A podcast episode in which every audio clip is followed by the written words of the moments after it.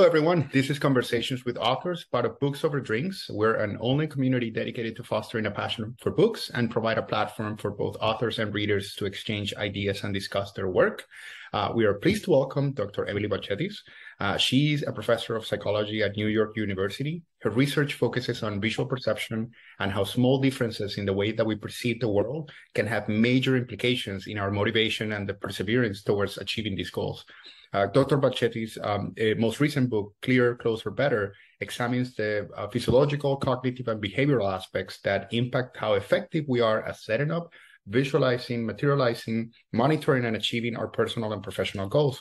Um, the book assembles numerous scientific studies, uh, stories of highly achieving people, and Dr. Balcetis' own personal experience with a hint of self deprecating humor and very funny stories, I might add, making the book not just very entertaining, but also quite insightful, unpacking a treasure trove of science based resources we can all use to condition ourselves in order to achieve physical and cognitive goals. Uh, we hope you enjoyed this conversation, and as always, thank you for watching and listening. Dr. Balcetis, it is a pleasure to have you with us today. Thank you so much. I'm excited to chat today. So let's start with a bit of a broad question to set the context for the rest of the book. Um, and it's about understanding what is the relationship between our perception um, of the world, how we see it, and our ability to set, visualize, and achieve goals. Well, you know, I think vision is a really special sense. I'm not alone. There are a lot of scientists and a lot of data that that agree with that that vision is unique. It's special. There's more neurological real estate taken up by our sense of vision than any other sense. Like more, more square footage of our cortex is consumed by visual processing um, than than how we feel, what we feel, what we smell, what we hear, um, any motor movements. I mean, vision vision is special in the brain.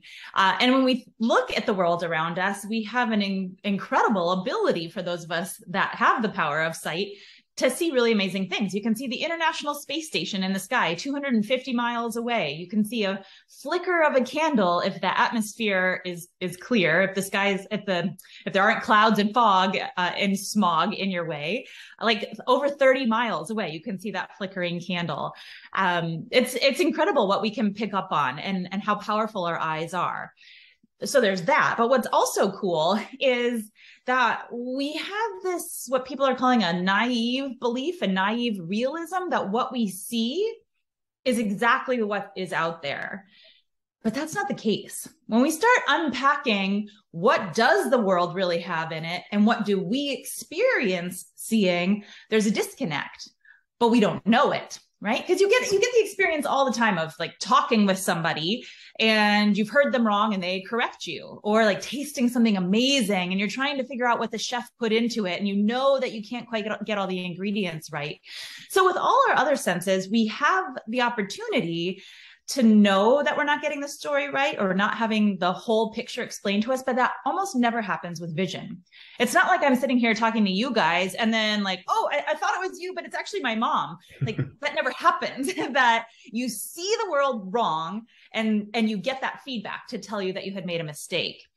Um, so in that sense, that's another way in which vision is unique, and that contributes to our belief that what I see is what is out there but as you'll read in the book, there are lots of examples of where that's not really the case. And when we start to open up that possibility, then you realize like, oh, the world isn't quite what I think, but there's power in that. We can leverage that that knowledge to help us do some pretty amazing things, like overcome obstacles that we didn't even know or didn't even see existed before. Fantastic. I love that story talking about talking about how we see the world that you that you describe of Dale Chihuly, the the artist, and how just after he lost uh, the vision of one of his eyes, he kind of like um, he changed the way that he uh, perceived the world, or that's the way that he that he that he said it, and and and also changed his his the way that he actually delivered his art. Uh, yeah, yeah, he's an incredible story, right? He's a glass blower. Uh, if you aren't familiar with his work, for those of you that are listening to this, definitely look into it. It's just beautiful what he does. And of course, for glass blowing, right? You're you're you're blowing into a tube. You're holding something that's really heavy. The the pipe is really heavy, and so is the glass that's at the end of it. Um, and you're trying to see as you're swinging it around and blowing more air in and and putting it back into uh, all of the I don't even know the right words. I'm not that kind of I'm not an artist. the glory hole and all the other the other bits that um, that you use to to make that art. It takes a lot of physical stamina. He had lost the use of one of his arms in a body surfing accident and in a horrible car accident. He lost one of his eye. He lost the power of sight in one of his eyes. Um, and so he couldn't see and he couldn't really hold his his tools anymore. And after both of those things happened, like you're saying, he had this powerful reaction and he said, I needed to see a different perspective. I needed to see a new way to do to do my art. And in some sense, he meant that literally. He needed to be able to see it differently because now he was seeing the world differently, but also metaphorically. He needed to find a new way. And I think, you know, a lot of us probably can't relate directly with that story that we're not artists. We didn't have a body surfing accident. We didn't have a horrific car accident either. And maybe we do have the power of both of our eyes, but we have been in that position where up where we're up against a major obstacle. It feels like a roadblock or a wall that's in front of us and we have no idea how we're going to get around it. And so that part of the story, I think a lot of us can resonate with. And rather than throwing in the towel, saying, I quit, this is too hard, or I guess I'm not the kind of person who can do this anymore. Things that a lot of us say to ourselves when we're up against these major obstacles, he didn't. And he reinvented his art. He reinvented the way he approaches art and found a new way to continue on with his passion. Very interesting. Yeah. Uh, so, so I think that kind of connects uh, with goal setting, uh, which is something you you you you discuss a lot in, in your book. Uh, we sometimes set goals that seem too hard or, or far to achieve, and its pursuit often uh, ends up demotivating us, right? setting one that is isn't just like far too easy, and that that might also demotivate us is also a challenge. Uh, why do you think that happens? And and how can we find that balance between being too hard and being too easy? Yeah i think this story to me you know i sort of think of it in my mind um, as similar to that children children's folk story or fairy tale about goldilocks. Goldilocks and the three bears she she breaks into their house and when they're gone and she tries out in the end, she tries out all their different beds, right? This one's too hard, this one's too soft, and this one is just right. And she does that for everything in their home, right? Until she finds one that's just right somewhere in the middle. Um, and when we think about setting goals, the Goldilocks principle applies here as well. We don't want to set goals at a level that's too easy, and we don't want to set them at a level that we conceptualize as impossible or too hard. Uh, we need to find that sweet spot in the middle. Now, why? So the, the, the behavioral science coupled with studies of physiology give us good insight into why that is. Um, if we set goals that are impossible, that feel impossible, then we give up often before we've even started. We just think, oh, I have no idea. I don't know what am I going to do? How am I going to approach it? Motivation stays really low because it just seems like I can't take a step that big. I don't know. I don't know whether to, whether to go left, right, forwards, or backwards first. If a goal is set too easy, then we're just not inspired to take it on. I mean, I'm sure people who like writing to do lists find that on occasion there is something that's really simple that they just never cross off that list. it's like, oh, what, you know, I just never get to this thing that like won't take me any time. I just never get to it. Why is that? Because it does feel too easy. We don't carve out the time. We don't, we're no, we know we're not going to get like a sense of excitement when we accomplish the thing that we know won't, won't be very difficult or won't challenge us or won't be that rewarding to accomplish because we figured we could do it all along. So when you look at the motivation, that kind of makes sense. We probably all have those kinds of reactions or we can share in those sentiments. What's interesting is that colleagues of mine at New York University studied what happens in our body when we set goals at these different levels of difficulty. Now, what they measured physiologically is systolic blood pressure. That's the top number on your blood pressure reading. Um, and what it indicates beyond, uh, in addition to a number of things, but psychologically, it's a marker of our body's readiness to do something. Now, people have first discovered this within animals. So horses that are on the brink uh, of racing and, and, going out of their out of the gates and, and race around the track, they're not moving. They're stuck in their stalls those moments before the gates open, but their systolic blood pressure goes up in anticipation of racing. The same is true with human runners and races. They're they're at the starting blocks, they're not moving, but systolic blood pressure goes up in anticipation of running scientists have also studied this with things that wouldn't be about future physical movement, but simply cognitive effort. You're about to do a really difficult math problem. Systolic blood pressure goes up. You're sitting there before, you're going to be sitting there doing the problems, but you know you're going to need a lot of investment and motivation um, to, to focus on this challenging task systolic blood pressure goes up. So that's what we know about what systolic blood pressure means psychologically. And what my colleagues at New York University found is that systolic blood pressure um, stays pretty low when a goal is easy, when what I'm about to do doesn't take very much effort. My body doesn't need to gear up to do anything. Systolic blood pressure stays low. Systolic blood pressure also stays low on those very challenging tasks as well. We set a goal that's too hard. Systolic blood pressure also stays low. At, when our mind is saying, like, I don't think I can do this, our body is saying, well, fine, if you're not even going to try, neither am I.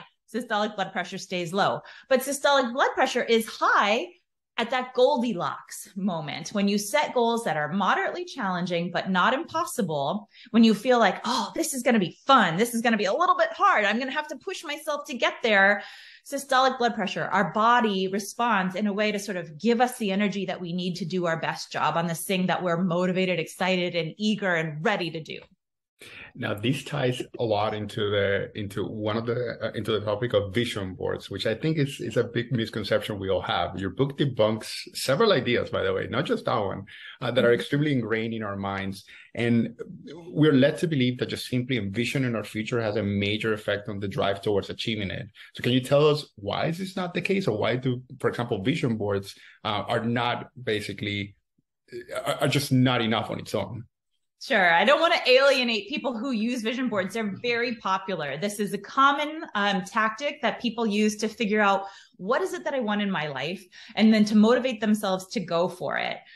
So let me just before I answer your question, a few um, a few brief notes in advance that like for a lot of people that is a challenge. Knowing what they want and what their vision for the future is, what their big dreams are, what their bucket list for life is, that can be hard for people to figure out.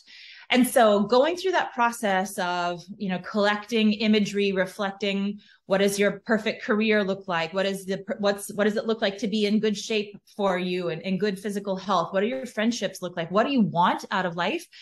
Going through that process can be challenging and can be important. We need a vision for the future.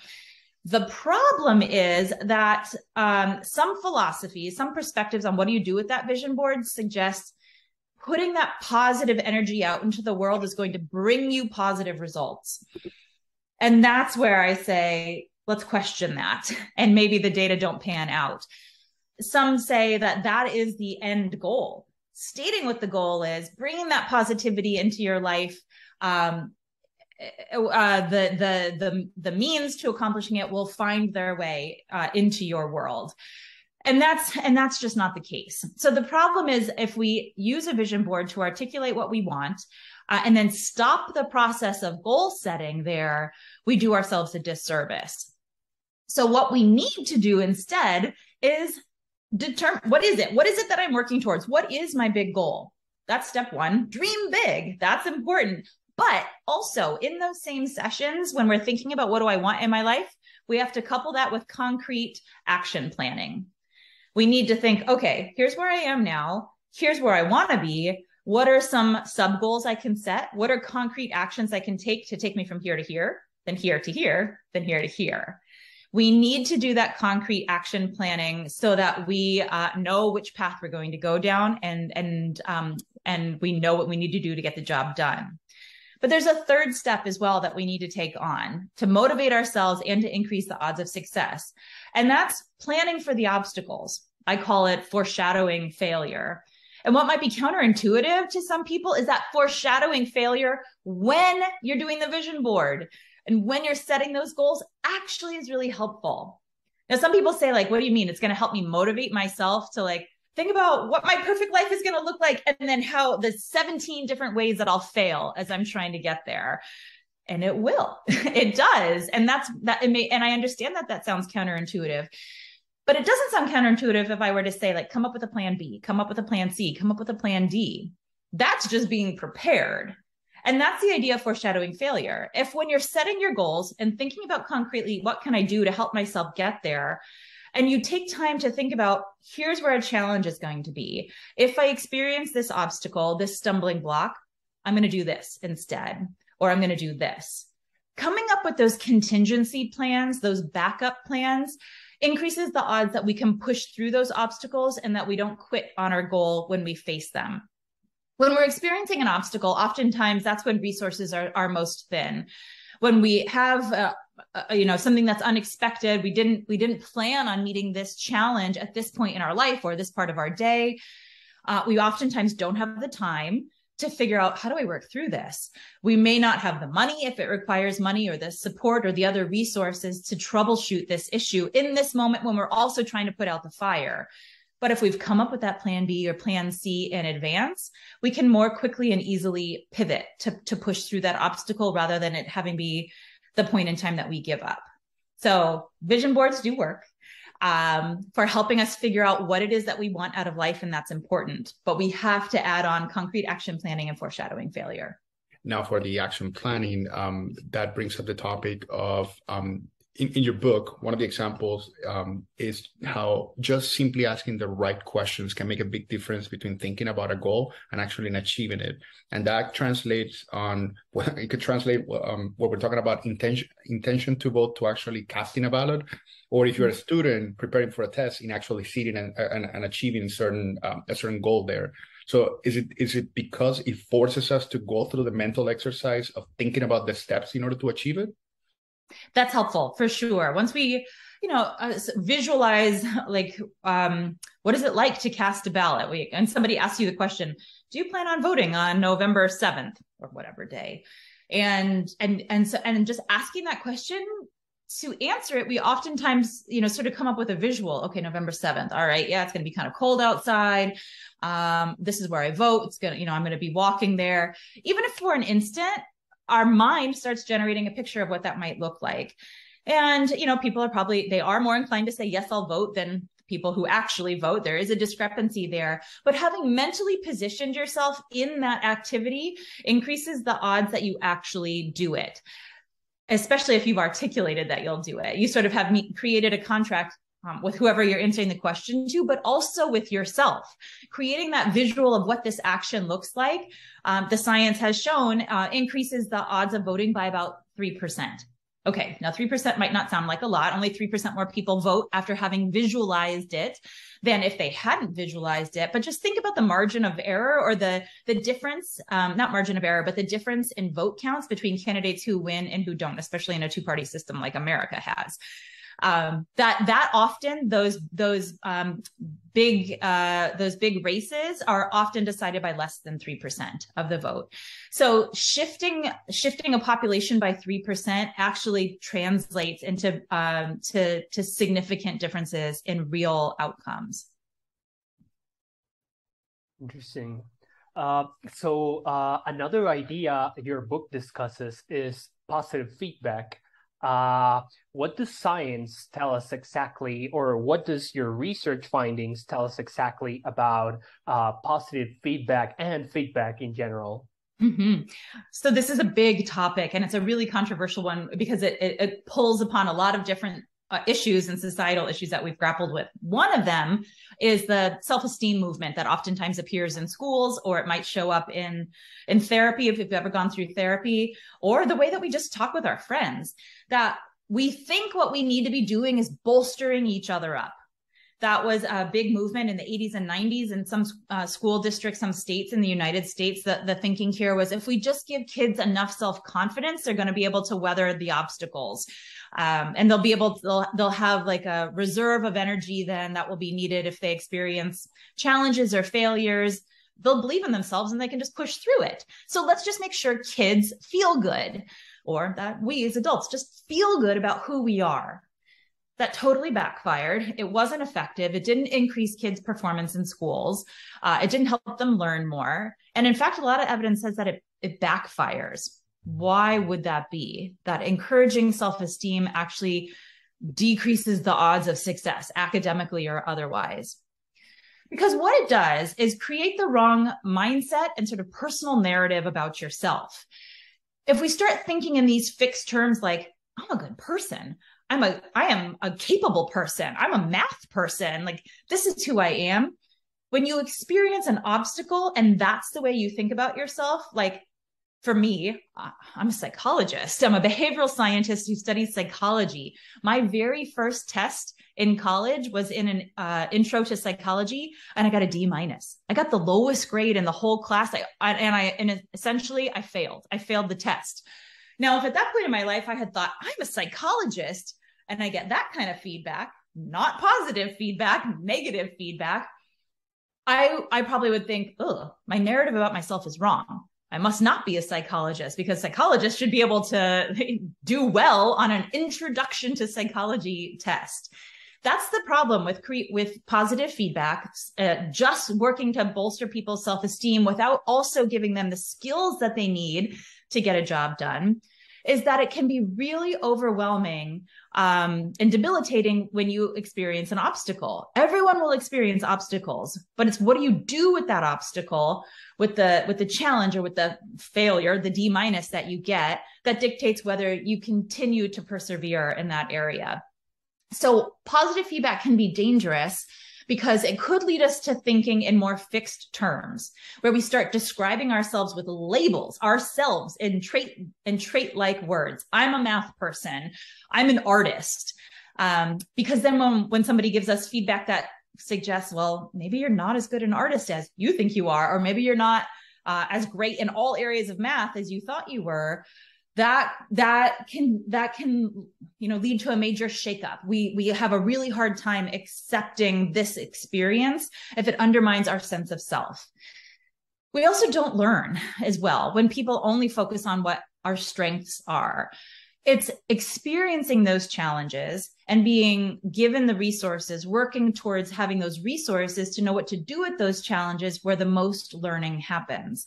So knowing oh here's the sticky spot here's where it's hard for me. This is where I need to focus my effort.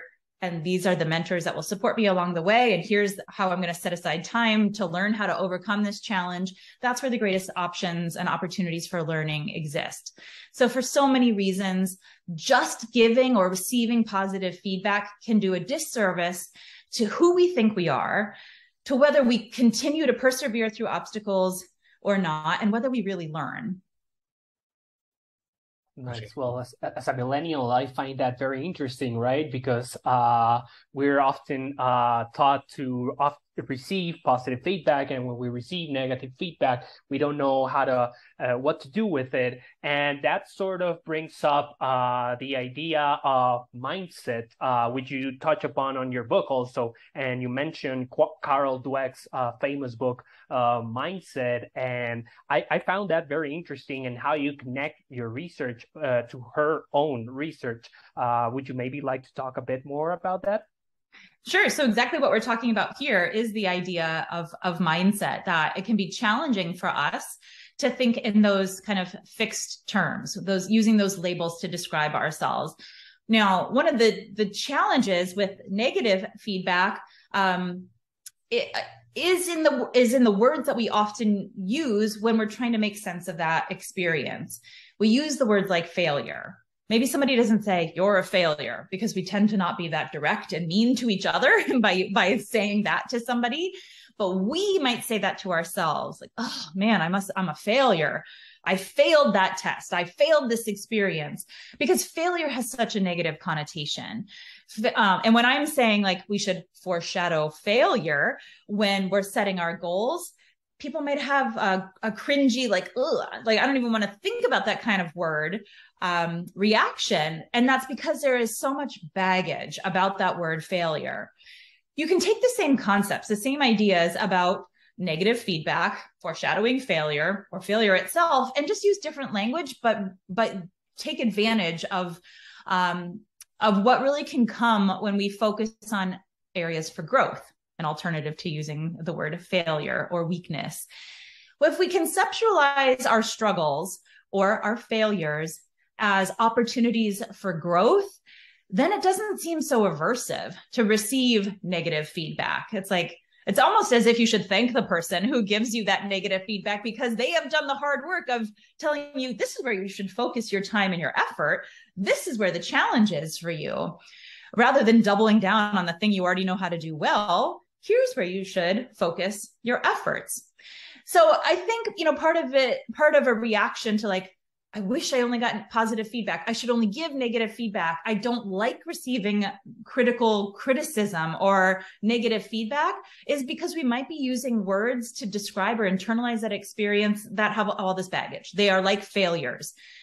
We should work to reconceptualize, reconstrue what we think of um, this experience of receiving negative feedback to mean. Instead, rather than saying like, ugh, reacting defensively, like, don't tell me that. I don't want to hear that from you. You're not the kind of person, you didn't deliver that right to me, that you didn't deliver that message right to me. You can start by saying, thank you.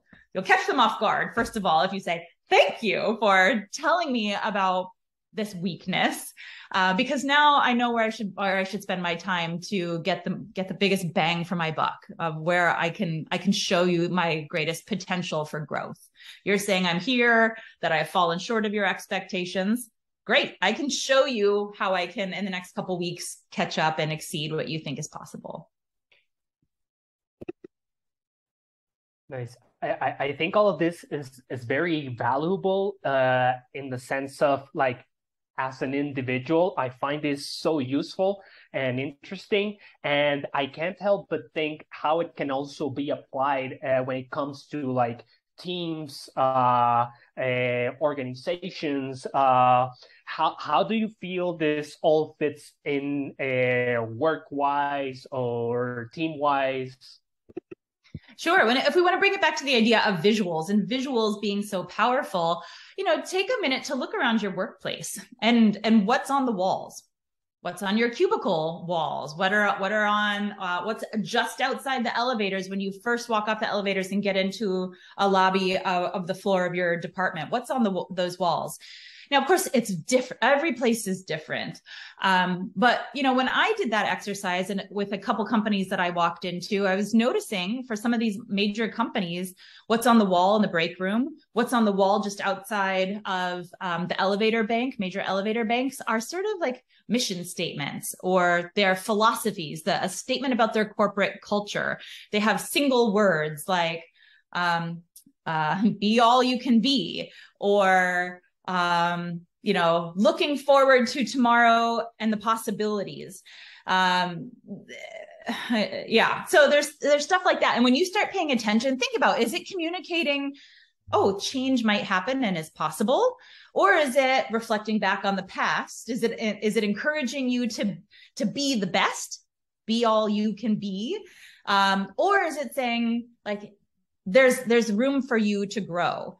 Oftentimes these mission statements, the philosophies, the corporate culture statements are communicated in a way that is either in that fixed language, that um, that trait like language that I'm saying is dangerous.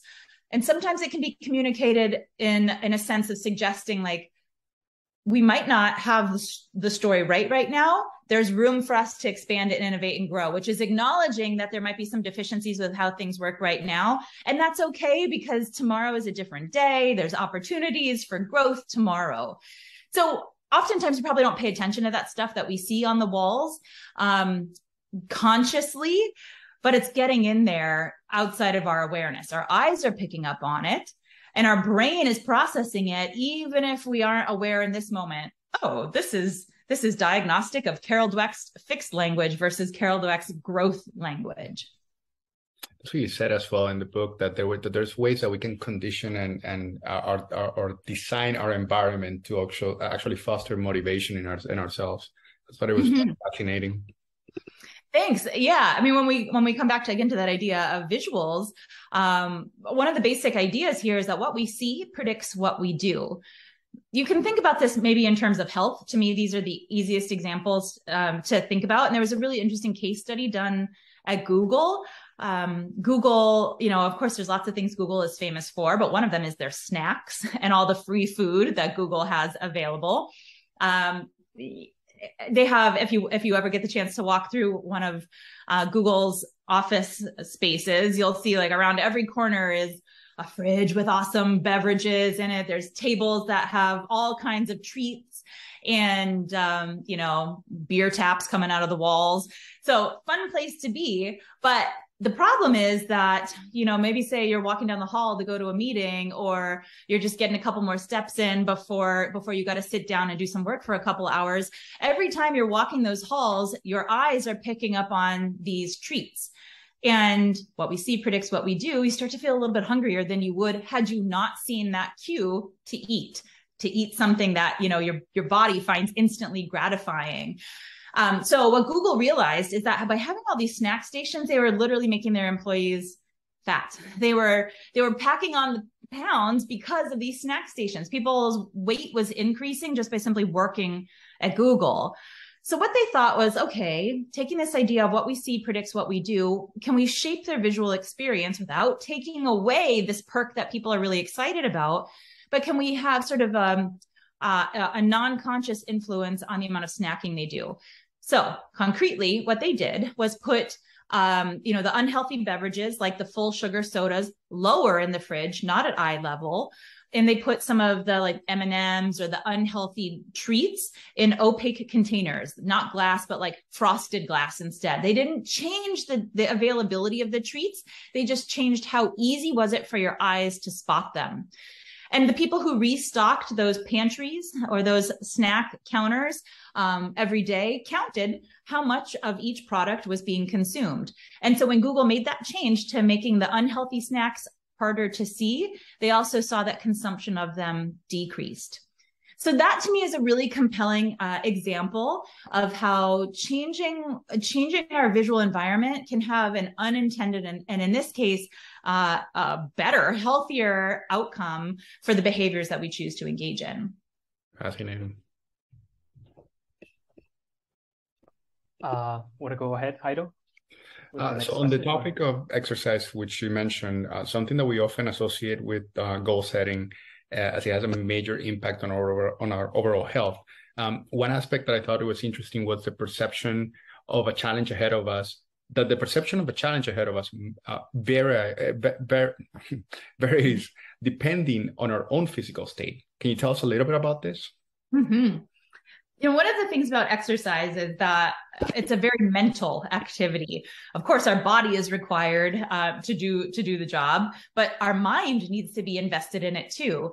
So when we look at the world around us our mind gets involved and it starts telling us like you can't do that or you can do that when you when you say like oh i want to walk to, that building looks really cool. I'm going to go check it out. I'm going to walk down there. Or the top of that mountain looks amazing. I'm going to try to get up there. Our eyes are involved in assessing whether that's possible or not. So vision is tied into our beliefs uh, our our sense of capability um, and and that our visual experience is also informed by states of our body. Now, coming out of my lab and, and many other research labs, what um, scientists are finding is that being heavier or experiencing chronic fatigue or chronic pain, uh, being tired or being temporarily depleted of physical resources like having low blood sugar makes the world look more challenging to exercise in. Distances look further, hills look steeper, and uh, heights to ascend look look taller. Now, the distances are exactly the same to the person who uh, weighs more or weighs less. The distance is actually the same, but their visual experience of that, of it changes. When the visual experience changes, then their beliefs about what is possible also change. Uh, and we start to feel like, I can't take this on. This is going to be really challenging. And when you start to feel deflated like that, then you invest less to try to get the job done. So so that's part of this like you know a visual illusion that our body is creating for us that is making it more difficult for us to exercise we did some work with Olympic athletes, some of the world's fastest runners. I had a chance to, to talk with them and ask them about the strategies that they use when they're looking around um, to just understand. Maybe they ha- maybe they have a different visual experience than the rest of us it was definitely different than what I thought it would be. When I asked them, you know, do you have like this super power of vision? Are you aware of what's in front of you, who's on the sides, what's behind you? You know, like can, can you see all around you? Or are you really narrowly focused on what's ahead or, or some combination? What all of these athletes that I talked to, people who'd won gold medals at Olympic Games, the fastest person out of Trinidad, all of these athletes told me that they focus, that they are narrowly focused. They're not paying attention to who's on the side or who's behind them or where they are relative to the competition. They're just focused on a target. It could be the finish line when they're running short distances, or it could be some like sub goal that they've set if they're running something further. And then once they hit that, they reset another, another sub goal. Um, and I thought, okay, they are doing something different than what I thought would be the case. I wonder if I can teach that to people. I wonder if we can teach them to do what Olympic runners do. Could it change their experience when they're trying to walk farther or run faster? Even if they're overweight or experiencing other physical limitations that would make exercise more challenging. And the answer is yes. It's really easy to teach people to imagine that they have blinders on, to imagine a spotlight is shining just at one target up ahead, to not pay attention to their peripheral vision as I said those words, you maybe you tried that yourself of, of having that experience. It's very easy to teach people to do that. And when we taught people to do that, what we found is that it induced an illusion of proximity. That finish line that we set up for them now looked closer to them than if they looked in a more holistic, natural way where they paid attention to what was in their periphery, what I thought runners do, and what they probably thought was the best thing to do too. So we induced that illusion of proximity. That finish line looked closer. Now that changes their psychology. They thought, oh, that doesn't seem so hard to get there. I bet I can do it. They've geared themselves up motivationally. And then what we found is that um, they moved, they walked and ran 23% faster and said it hurt 17% less.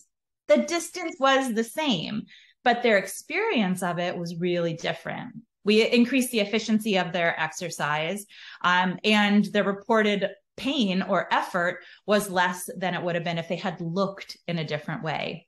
So that was something that was really exciting to us uh, of, of look um, of finding the strategy for changing how people look and showing you know marked consequential differences for for the quality of their exercise.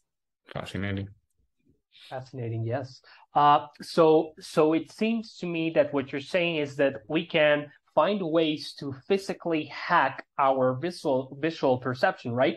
Uh, so I want to change the question a bit. And uh, in your research, have you found any way to hack our visual perception through our bodies and the chemicals in our bodies? We already talked about this a bit, but I, I would like to go deeper.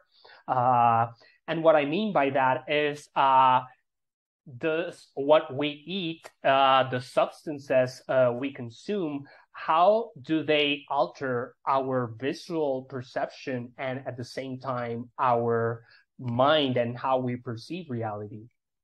Yeah, so you know this is a little bit outside of my uh, of my area of expertise. You know, a lot of people study the effects of different things that one might consume on visual experience. Um, but I can offer a few different insights. You know, one that we did in our own lab was, you know, sort of like a, the way medical scientists approach asking this question. We created um, a triple blind experiment. We had people in uh, drink, drink a drink. It was Kool Aid. It's kind of like this powdered mm, flavoring that you can add to to water very chemically enhanced uh, kind of uh, kids like it adults not so much. Um, and but it needs it needs a sweetener. So for some people we sweetened it with sugar that actually is a provides caloric value. For others we sweetened it with splenda artificial it's non-caloric um, sweetening agent. So because of how, how Kool-Aid actually tastes, people couldn't tell the difference between whether it was sweetened with sugar or whether it was sweetened with Splenda. They had guesses, but nobody, uh, they weren't able to guess at above level, uh, ac- above level chance um, levels of of accuracy. People weren't right about whether they were drinking sugar or Splenda. What we did, what why we did that though, is that we wanted to give some people energy. They consumed something that would actually give their body more energy, or we held them at a baseline um, level of, of energy by giving them the Splenda we uh, we we did blood glucose testing, so we know that we increased their circulating blood sugar levels while they when they drank that um, Kool Aid sweetened with sugar, and then we had them uh, appraise their environment. How far away is that finish line? If you were to exercise, you are going to exercise right now. How far away is that finish line? And what we found is that people who were given the, the physical resources, who consumed energy, um, uh, saw that finish line as closer than people who hadn't been given more energy. And again, they didn't know what they were drinking. The researcher who gave them the beverage didn't know whether they were giving sugar or giving Splenda. And the graduate student who's analyzing the data didn't know whether people uh, in, in this column had been given the sugar or the Splenda. So that's the way in which we're saying it models medical science um, in that it's a blind experiment, not blind in the sense of visuals, but that people didn't know themselves should i be feeling energized or not?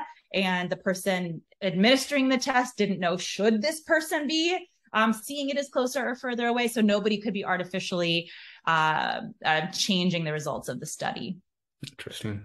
Yeah. And one other thing I'll add is that, you know, there's a lot of effects of mood. So when we're talking about things that we can consume that would alter our visual experience, um, the, there's there's a lot of research showing that being in a positive mood versus a narrow uh, negative mood changes our scope of attention. That when we're in a positive mood, we have a broader uh, attentional scope. And when we're in a negative mood, we have a more narrowed attentional scope. So you for yourself can think about what, what puts me in a good mood and those substances that I can consume that put me in a good mood, that can expand my focus of attention. Now, in terms of exercise, I'm saying like, oh, the narrowed focus of attention was really helpful. So does that mean that I should be in a bad mood when I'm running and that would be useful? No, no, no. We're talking about different tools that could be useful at different times. Sometimes we need a more expansive style of attention when we're trying to brainstorm new possibilities, when we need to keep our mind open to like, what's out there? What can I take advantage of? Where are new resources? We need a more broad style of attention and a positive mood can do that. And if consuming brownies, CBD candies does that for you, then um, then then you can use those those tools that you have, consume what you want to to conscientiously take advantage to ch- of your mood, change your mood to produce the kinds of consequences for attention that would be useful. So we've spoken about setting up the right goals. We've spoken about making sure that we have a plan for it. We've spoken about how to motivate um, you or use these all these resources to motivate you. Um, there's one topic that you touch upon the book, and you give the example of two examples. You get uh, Carrie Smith uh, Nicholson um, and and got a marathon runner, or um, as well. It just escapes my mind. But you specifically talked about the importance of tracking progress and keeping mm-hmm. us accountable. Can you t- can you tell us a little bit about their stories and and how they apply to this? Sure. So our uh, for all of us, our memories are fallible and uh, they make mistakes.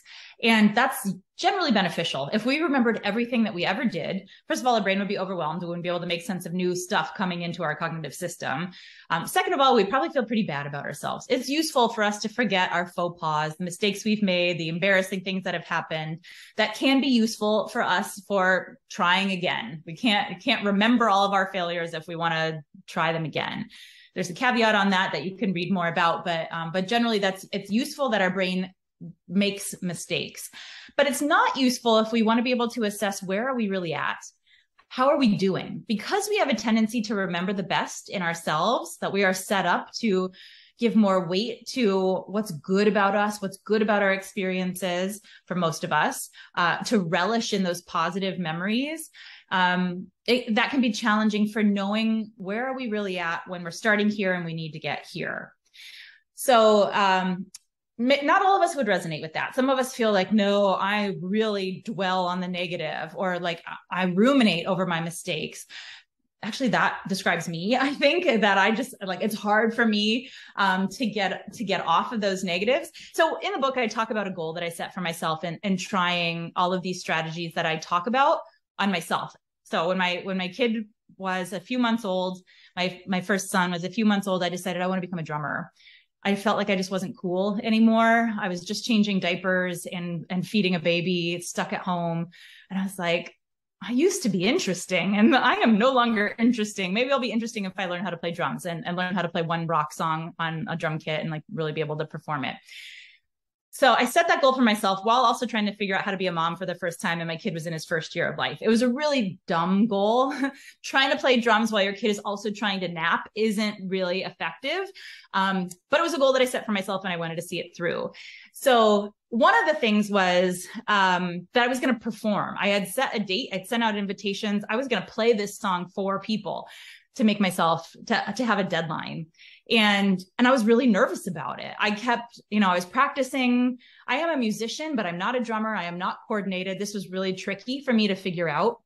And i just kept feeling like i am getting nowhere. Uh, people are going to show up to listen to me and i can't play. I am just an embarrassment to myself. Why did i do this? And that's the thought that just kept going through my head. I'm not improving. I'm practicing yeah but i'm not improving and i'm not practicing enough to to to close the gap. So so but i was thinking about and writing about accountability and and the fallibility of memory. And i wondered i went i wondered do i actually have it right? Am i making progress or not? Am i practicing enough or am i not? So i got an app on my phone called the reporter app.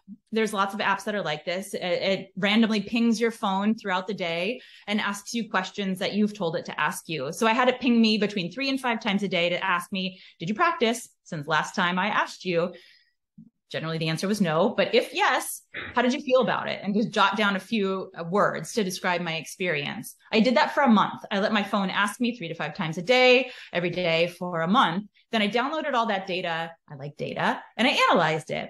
And what I found was that I actually practiced more than I remembered practicing.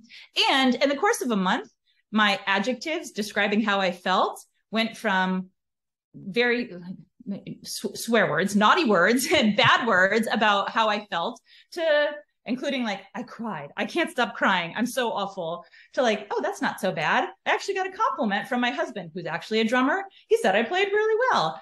I feel I'm feeling better. So, so because I have a tendency to focus on the negative, it was hard for me to see what was a, a nominal, um, but linearly increasing pattern of improvement because my brain isn't set up in a way to help me remember, first of all, everything, every one of those experiences, and to accurately um, give weight to each one of those experiences to find the pattern that really did exist. So, the cases that you're talking about that you set up the question with about this marathon runner um, and uh, and this woman that you mentioned whose whose issue she was trying to solve was that she was in debt she was she had tremendous amount of debt. She was a, now a, a, single person. She had just experienced a divorce. So she's got to figure out how to pay off this debt. So she was tracking her expenses. She didn't have a good handle. Her memory didn't have a good handle on where's her money going and can she make better intentional choices about how she spends her money in order to pay off her debt. So she did the same thing, tracked every one of her expenses, didn't leave it up to her memory to try to remember where the, the, the bills in her wallet went, um, or what her credit card uh, was actually being spent on, what that total monthly bill was being spent on. Um, she looked at it at a, in a detailed way and she got a better insight into what her patterns are, just like I did when I was trying to learn how to drum. So we can, that's something, regardless of what your goal is, that we can keep in mind. If we just let our brains try to remember where did we start? Where are we now? Are we halfway? Are we beyond halfway? Are we not? We're going to do a pretty bad job. We need to figure out a different way to become our own accountant. That's the phrase I like using be your own accountant um, and collect data on yourself so you can figure out what's really happening for you. No, you said that that was a dumb goal, but I was I, I gotta say that the that the the the whole um, goal that you set yourself for learning how to um, how to play that song in the drums was a powerful vehicle because all the book is actually built around around your journey uh, towards that. Which, by the way, good thing that you didn't that you didn't uh, spoil that you give, didn't spoil. How did the the performance uh, go? Uh, yeah. but um, but I but I I do gotta say it also speaks to the fact of that we can apply all of these to many different areas. Um, there's the corporate applications to this. There's in our personal life uh, to achieve both cognitive and physical goals. That's what that's what it was so powerful. So we really appreciate it, and and the book is definitely fascinating. Thank you very much. It's it's fun to chat with you guys about it. Absolutely. So the book is called Clearer, Closer, Better How Successful People See the World. It is written by Dr. Emily Balcetis. Dr. Balcetis, it was a pleasure speaking with you today. Thank you so much for joining us, and we look forward to having you back. Thank you so much.